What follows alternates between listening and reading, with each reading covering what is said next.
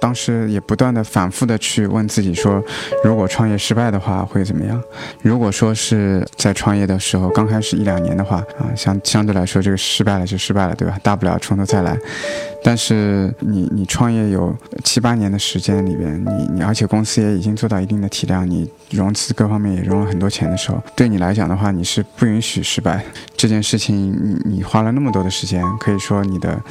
呃，人生当中最最宝贵的这个时间都投入进去了，在这一件事情上面。当然，希望说这件事情最终能够给你，对于投资人也好，对于团队也好，都能有个交代。你非常非常的渴望能够把这件事情做成啊，所以那种情况你是很难真正的做到呃拿得起放得下的。欢迎来到硅谷早知道第三季，我是徐涛，您在硅谷的特派记者。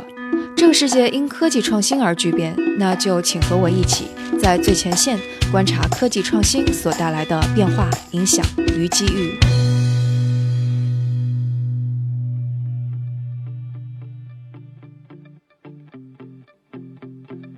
在这次节目开始之前，我们先来做个假设。假设你看到了下一波浪潮，勇敢地创立了公司，并且还真的抓住了机会，从一开始就能赚钱，你会不会觉得这是一个非常成功的故事？但四五年之后，你发现这家公司依然能盈利，但盈利空间有限，这时候你会做什么样的选择？你会不温不火地将这家公司做下去呢，还是壮士断腕？今天的故事就和这样的选择有关。这个看到浪潮的人叫王家良，他创立了触宝，并且在公司成立六年后，面对这样的选择，他的选择也许看起来成功了，因为在去年他的公司在纳斯达克上市。我在访谈时觉得他经历了各种机遇，让人惊叹，而他做出的选择则让人钦佩。当然，他的第一个选择和他大四时的一段经历有关。大四的时候参加了一个斯坦福就组织的一个叫亚洲科技创业，在上海这边的一个活动，正好第一次接触到创业这个概念。我我当时就在想，哎，这创业是一个很有意思的事情啊，而且也跟我的专业很有关系啊。我的专业是电子工程，嗯哼，啊，但是我从小就喜欢计算机，小时候其实也比较喜欢啊玩一些网络啊什么的。九八年的时候，其实就做了一个个人的主业。啊，所以我反正也是看着那个互联网的这些公司吧，起起伏伏。哎，我能问一下，说那个嗯，大四升研究生那一年是哪一年吗？呃，是，哎，要暴露年龄了。呃，那是自自称九零后，没事没事，应该是在零零二年。零二年，但那时候已经那还非常非常早，那时候就有斯坦福的创业课来了。呃，不是课程，他那个时候是斯坦福，他有一个活动，他是斯坦福的一个社团吧。啊。然后呢，他找一些复旦和交大的学生，呃，做一些创业的项目啊。因为那个时候，啊，斯坦福本身创业就很热啊，然后再加上他也算是 .net 第一波的。是啊，就 dot com 的第一波的这个热潮啊，然后有很多这个呃 copy to China 的一些机会嘛，所以大家都在想说中国有一些什么样的机会。我正好也赶上了，就是在网上 BBS 上面看到这个消息，我就去报名去了。嗯，如果再发散一点，零二年刚好就是泡沫那一轮泡沫中，可能他们也在寻找机会。没错，没错。嗯，对。但那个时候离后来的什么 YC 创业课呀，还有那种嗯大家都能够创业的那种理念，其实还还还远很多这个还是非常不一样的。啊，那个时候其实即使是在硅谷的话，我觉得他们也是在不断的探索当中。但是您当时毕业了之后没有直接去创业？对，那个时候呃，我是先念研究生，毕业了之后的话，我去了微软。呃，在微软面试的时候，我就跟我的面试官，也是我的第一个老板，啊，他问我为什么要进微软。啊，那么我当时就说我是为了将来要创业，啊，所以我一开始就跟他提到说，我最终的目的还是想要创业。嗯哼，这么回答，其实，在微软是加分项，但其在其他企业可能就是扣分项，是吗？对，或者有可能我我我当时的老板比较开明，他本来就在硅谷工作了很多年。但是为什么选择的是微软呢？啊，因为那个时候我本身呢有几个不同的机会啊，一个是去投资银行，啊，Goldman Sachs。然后，呃，第二个是去波士顿咨询，就是一个咨询公司。那本来呢，我可能是选了那个咨询公司，因为当时觉得说，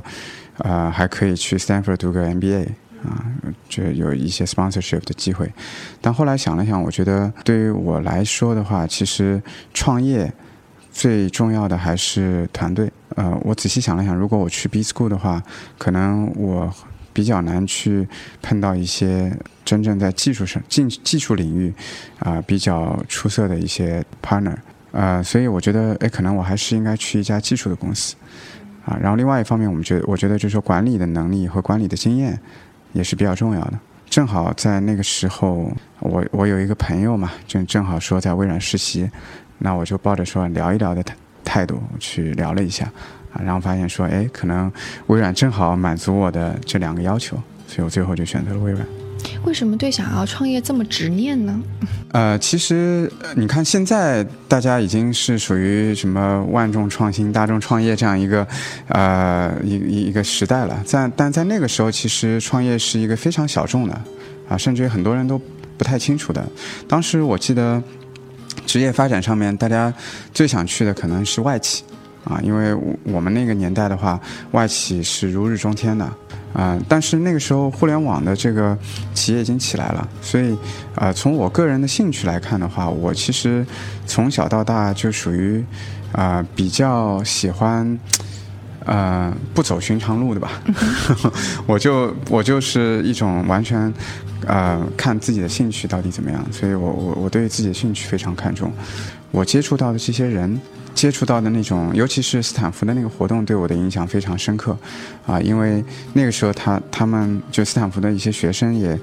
啊，跟我们分享了很多在硅谷的创业的一种情况、一种氛围。那记得我我在我的那个团队里边的话，有一个人是当时在 Google 实习，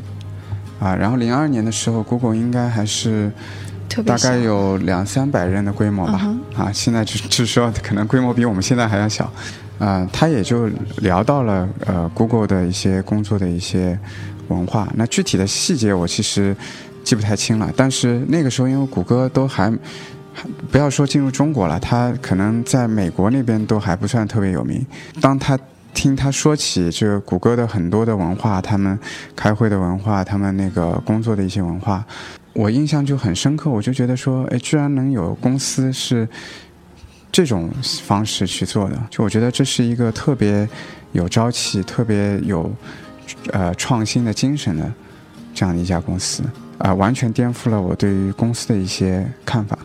啊，那后来他们也提到说，其实，在硅谷的话，像谷歌这样的公司是非常常见的。那也就是说，其实我们看到很多谷歌的文化，也是硅谷的创业公司一脉相承嘛。呃，那个时候因为没有太多的书，也没有现在那些各种平台，对吧？也没有三十六课，呃，没有各方面的这个，呃，就只有通过他们的口述啊。所以我我我记得那个时候，我最高兴的事情就是每天晚上可以跟他们聊一些跟硅谷相关的事情，的一些故事。在这种情况，我就觉得说，就创业者这种，呃，一种气质是跟我的自己的这种价值观啊特别。吻合的，因为我就是属于非常喜欢一些创新的东西，啊，希望喜欢去打破常规，嗯，啊，所以我记得，呃，印象很深刻的是我们在刚创业的时候，我们发布了一个呃招聘启事，然后在这个招聘启事的简历投递邮箱里边，我们就注册了一个邮箱的名字叫 Can you break the rules？啊，能不能打破规则？您在微软是待了多长时间？呃，微软待了三年左右，所以当时您是这三年就一直在想我要做什么东西，我要做什么东西，然后最后啊筛选出来说我要做一个输入法，是这样。嗯，其实是我在大四的时候我就开始积累，因为那个时候呃自己明确了未来想要创业的这样一个呃职业发展目标的话。我就意识到说，其实创业并不是一蹴而就的，所以有很多东西需要靠平时的积累。所以我那个时候就是有一本小本子，就想到一些什么 idea，我就把那个小本子里面记上去。哇哦，对，很有意思。就是说，最终我这个创业的这个 idea 是跟这个本子上面我记了大概二三十个 idea 吧，没有一个是 match 的。计划是赶不上变化的。哎，为什么是说那个你列在本子上的已经有人做了，然后你就没法去做了，是吗？也不完全是吧，因为那个时候其实我在本子上面罗列了很多，包括那个时候外卖也是我当时列出来的，所以我跟那个张志豪就开玩笑，我说，啊，如果那个时候我做外卖的话，那有可能那个我们可能就是在同一个赛道上了。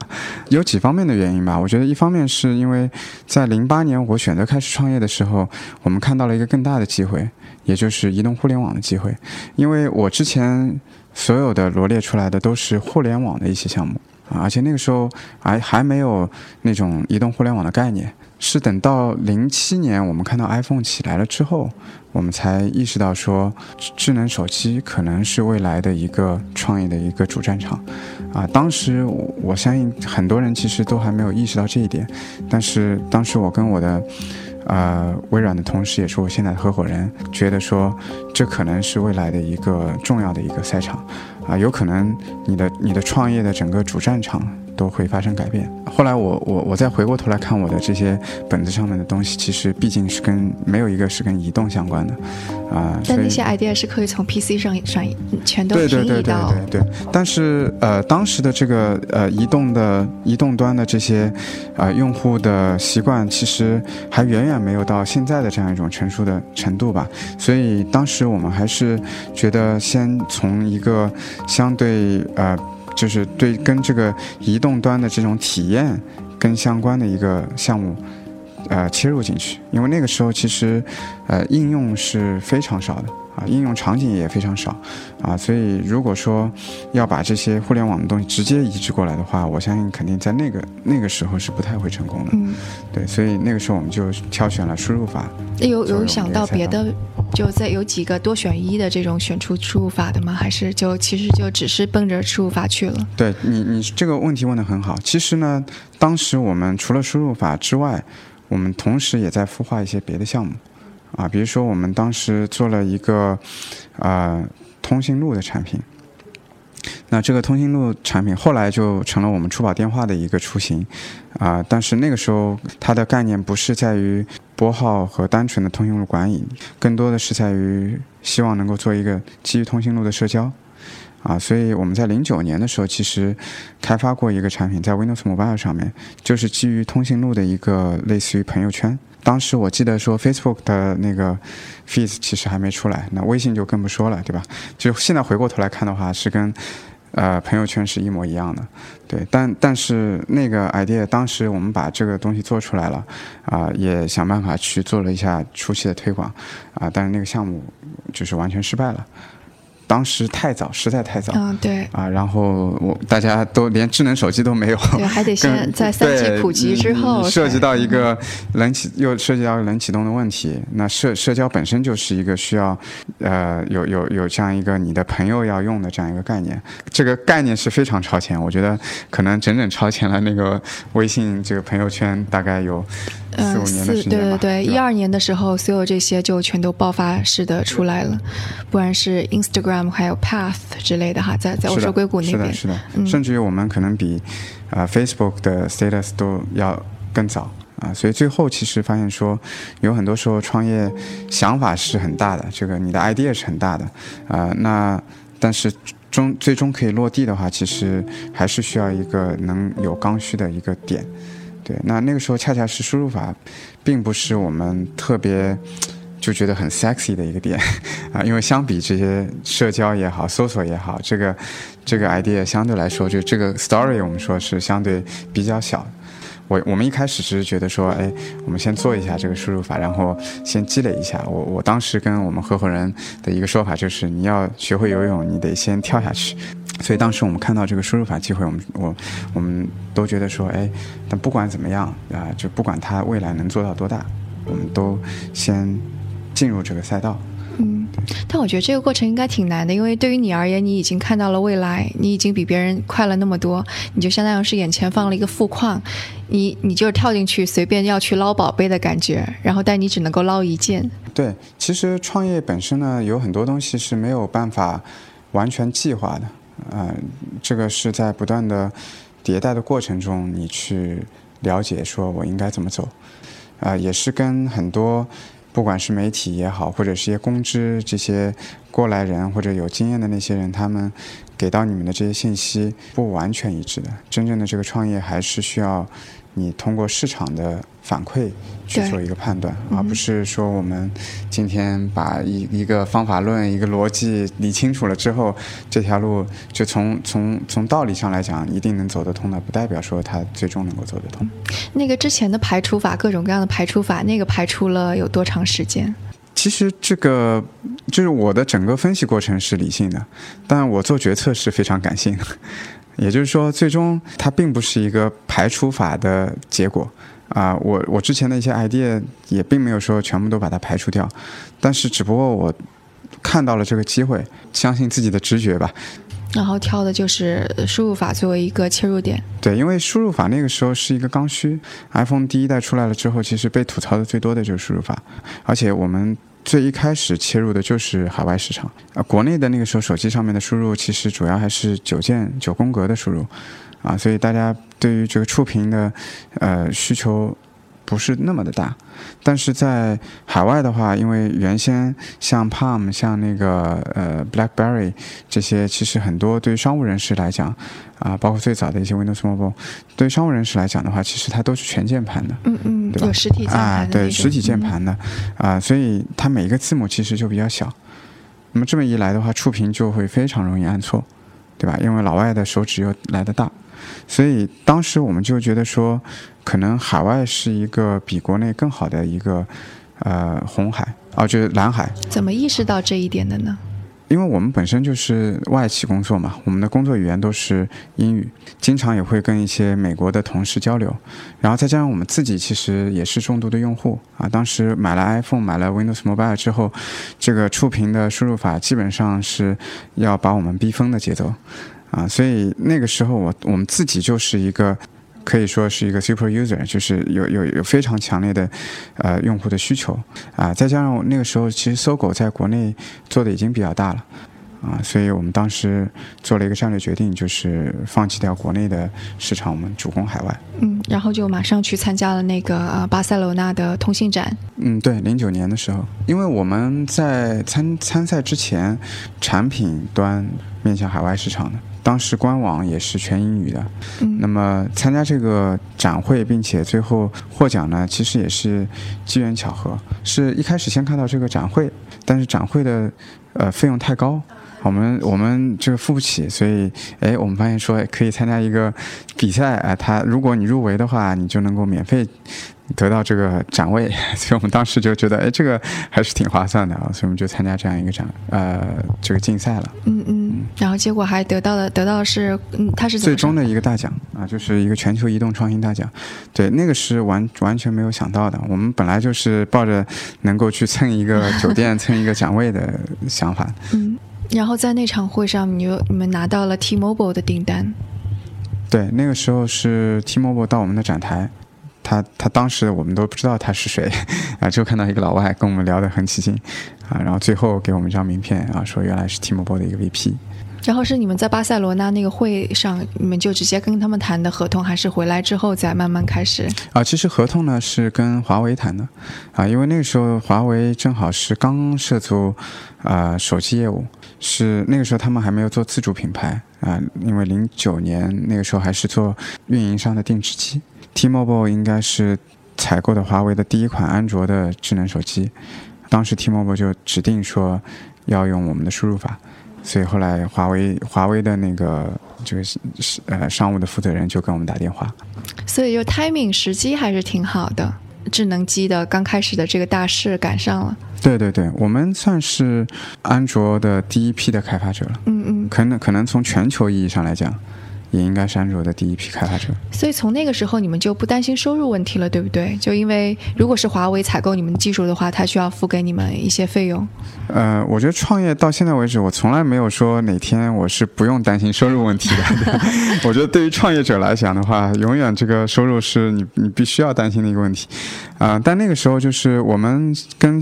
现在呃有很多先呃，找投资先烧钱的这个公司还不太一样，因为那个时候其实我们是完全没有任何的投资的，需要靠正向的现金流去支撑。华为的这个订单呢，其实对我们来说，一方面是能够对我们来来讲是一个支撑的作用，那的确对我们的现金流有很大的帮助。呃，我记得好像订单也不是特别量，也不是特别大吧，因为那个时候授权费其实也并不高。啊，但是它更重要的一个意义是在于它有一个成功案例。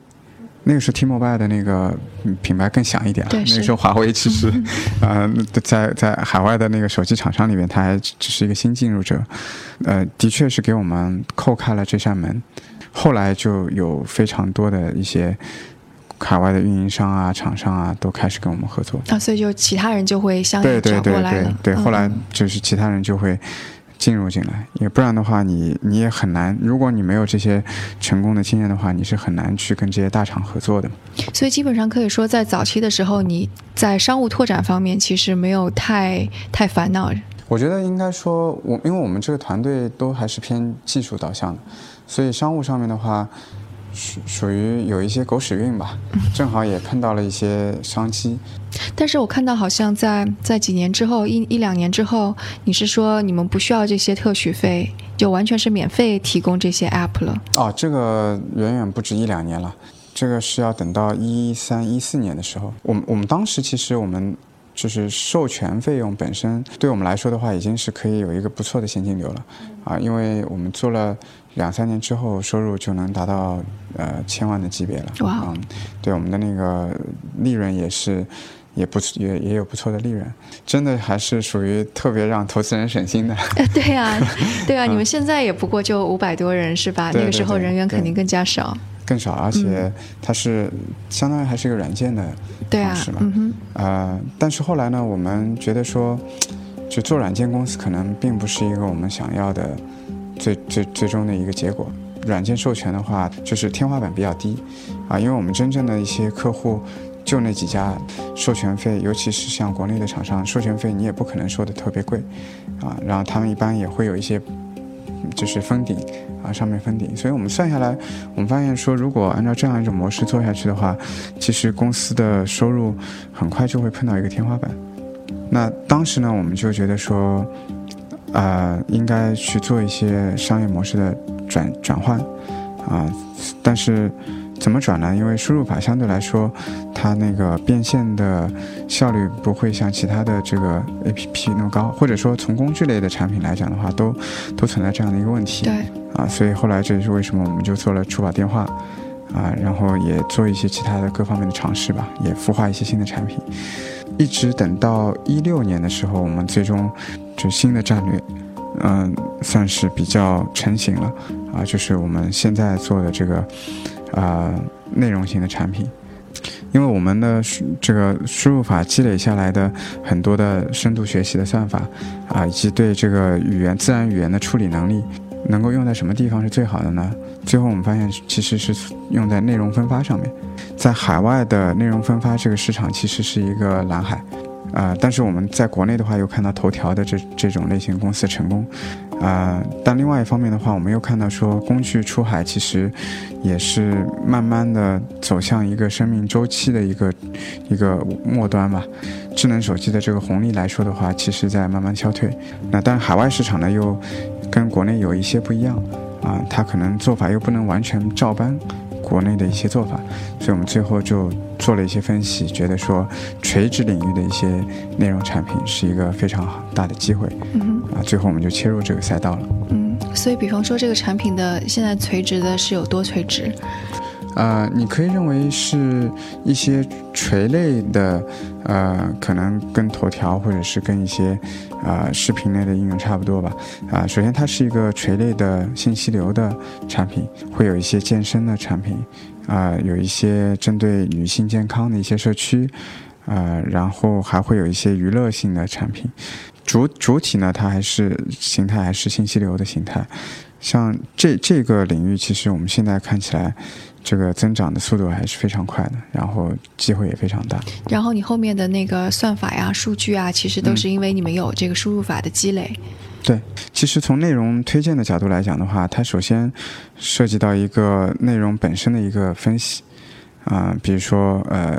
呃切词分词，然后呢，同时去构建你的一个就语言的模型。从这个角度来讲的话，输入法它有得天独厚的优势。输入法本身就是需要通过处理各种语料，然后把这些模型能够建立起来。这样一来的话，就使得我们有能力去处理各种不同语言的内容。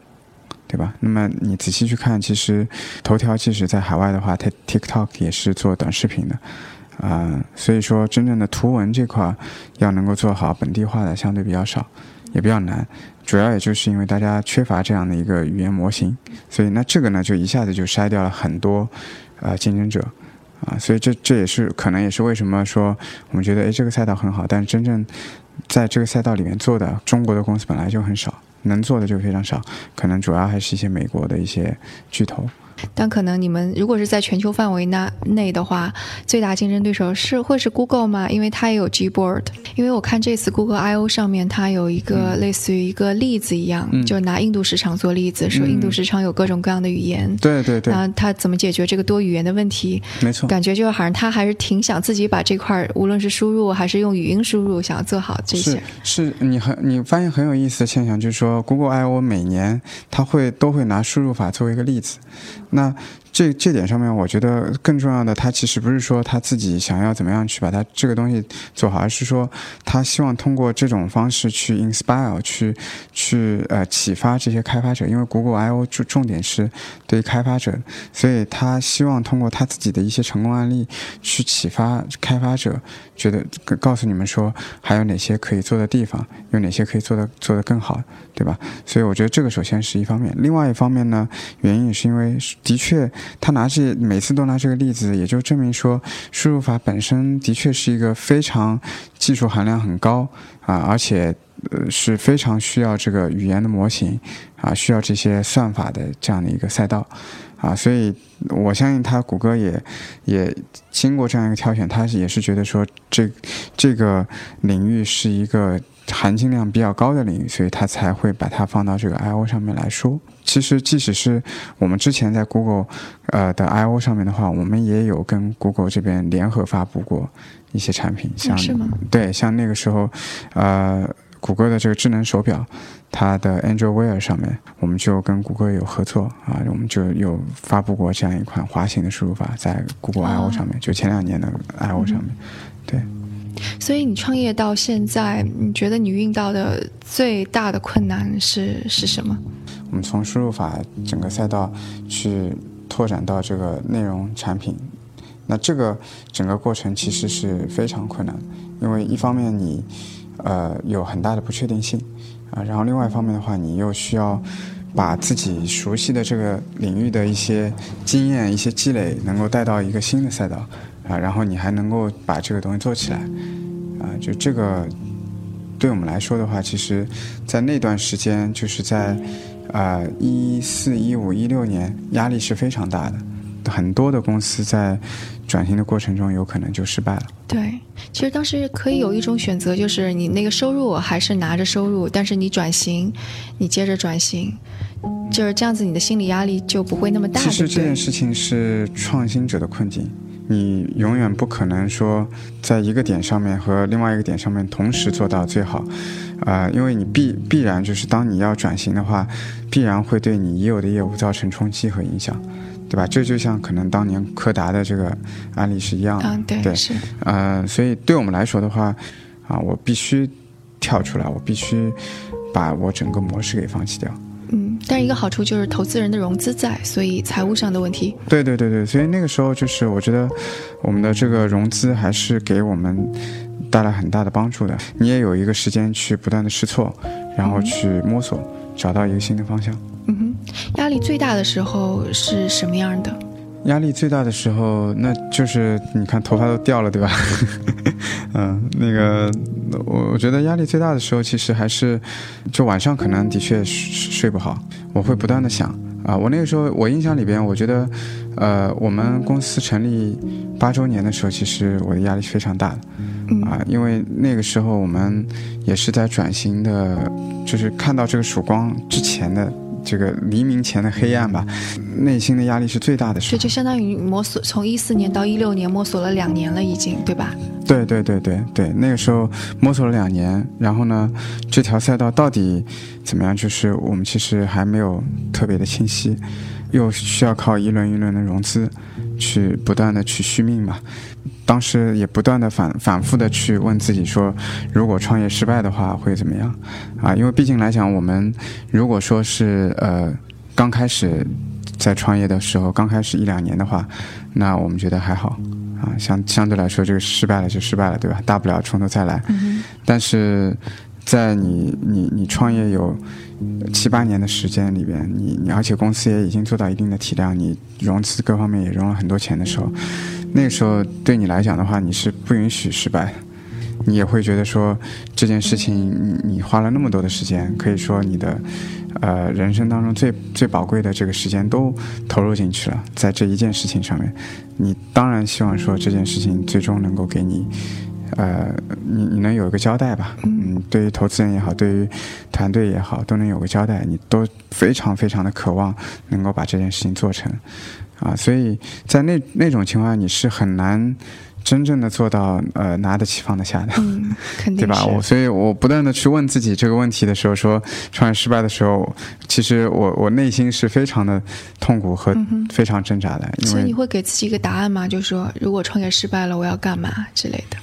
那个时候没有想过到底创业失败了之后要干嘛，但是我会会去想说，到底我会怎么样去面对。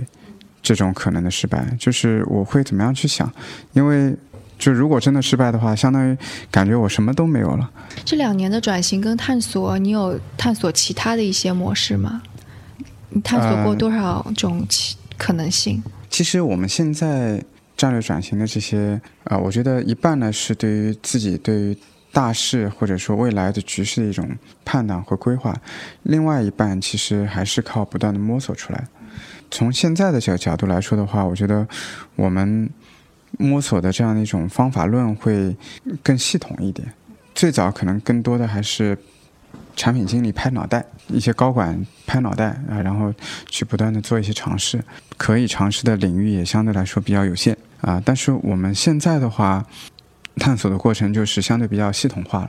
啊，因为不管是 A/B test 也好，我们整个算我们的 ROI 模型也好，啊，我们很多东西都数据驱动了，所以这么一来的话，我就会有一个很好的尺度去衡量我的探索到底它的成功的概率有多高，啊，那当然就这个过程中肯定还是会结合自己的一些主观的判断，但是相对来说，这种当你有一个，啊，就好像说你当你有个 GPS 的时候，你就。不再会依靠指南针了，对吧？以前可能是指南针的这种节奏。你你会预计到，比方说几年之后，你还要接着做转型吗？嗯，我觉得你想，连阿里和腾讯，他们都在不断的转型，对吧？包括像那个 Facebook 和 Google，呃，唯一不变的就是变化，尤其是在互联网这个领域里边，可以说，当你哪天停下来了的话，你你你可能离你最终的那个死亡就。不远了，呃，包括我的老东家微软，啊，最近也是市值重回第一，啊，对，是，对吧？我觉得这个真的是一个很奇迹的事儿，它完全从一个 to C 的公司转变成一个 to B 的公司，对吧？那现在其实腾讯也在面临这样的一种转型，我完全可以预期微软，呃，就是对于触宝而言的话，若干年之后肯定又可能会面临新一次的转型。对吧？如果如果那个时候我再碰到这样一个问题的话，当然我相信肯定我们的体量跟现在很很不一样了。然后同时，呃，如果我能有幸去面临这个挑战，这本身就是一种成功。嗯。对。所以这个时候，就你现在看待这种转型的态度，就已经跟几年前其实不太一样了，是吧？这种心态。对，我的心态会不一样。我我觉得，首先，呃，一方面，当然这种焦虑肯定是。不断的会有的，因为我觉得，呃，这就像你上台演讲的时候，或者是考试的时候，如果你一点都不紧张，你可能不可能有一种肾上腺素的分泌，对吧？啊，那同样对创业来讲的话，你如果一点焦虑都没有，你非常佛系的这种状态的话，肯定对这个公司也并不是一件好事儿。嗯嗯。啊，所以我觉得到那个时候，我肯定还是会焦虑。嗯。但是呢，我觉得至少有一点，我会用一种特别。正向的心态去看待这件事情。嗯啊，然后呢，我我我会也更有信心，因为我觉得这个团队会给我一个更大的信心。嗯，你现在回过头去想，从零九年开始有钱赚到一四年转型，你会觉得这个等待的时间太等待转型的时间太久了一点？你会抱怨过自己说浪费，其实浪费了一些时间吗？呃，我觉得肯定会。就是肯定会有这样的一种想法，就觉得身边有很多公司，它的起来的速度非常快。对，像一二年又又是正好是一个爆发点啊，对，有有有很多新的这些机会吧。我现在回过头来看的话，一方面可能也是因为一开始的时候我们走的比较顺。啊，然后比较顺了之后的话，其实包括现金流啊各方面都是比较正向的，所以从这个角度来讲的话，的确也就是会对你的这个饥饿感会有所影响啊，所以我觉得这个很多东西是有利有弊的，呃，那但另外还有一方面的话，我觉得现在回过头来看的话，很多当时就是增长的速度非常快的公司，我现在再回过头来看，似乎好像真的发展的很好的没几家，对对吧？有有一些可能。或者说，大部分其实可能都都都有死掉了，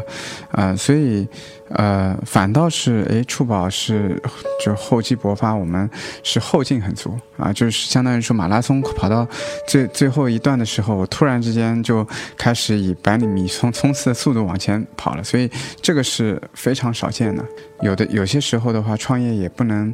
啊，过于急于求成啊！我觉得他可能本身也有他的，就是每每一家公司有自己的节奏，然后同时呢，我们的这些赛道其实也会有它的时机。对，而且可能那四五年正好就让你磨练了很多管理方面的技巧呀，团队或者说团队能能有一个对有一个更强的凝聚力，然后呃能打拼过，所以这样的话，使得到最终其实今天不断有。新的变变化、新的挑战的时候，其实最终还是靠你的这个团队去解决的嘛。所以其实有很多人问我们说：“哎，初宝，那你为什么要上市？因为你现金流本来就已经盈利了，对吧？现金流也很好，再加上美股市场又那么糟糕，对吧？其实你你上市这个时间点本身就会会让别人觉得说你就不需要急于去上市啊。而且现在二级市场和一级市场倒挂也非常的严重，对吧？我我可能如果是一级市场融资的话，我可能我的那个估值跟现在比起来就是好几倍的关系。对，但是我们。最终我们想了想，考虑还是想要上市，很重要的原因也是为了能够吸引到更优秀的人才，啊，其实这个这个团队还是我们最核心的一个诉求点。这就是初宝和他的创始人王家良的故事，他所经历的选择、转型、痛苦以及对变化的理解。那大家如果有什么想法或者问题，都可以给我留言，或者在微信群中进行讨论。我们下次节目再见。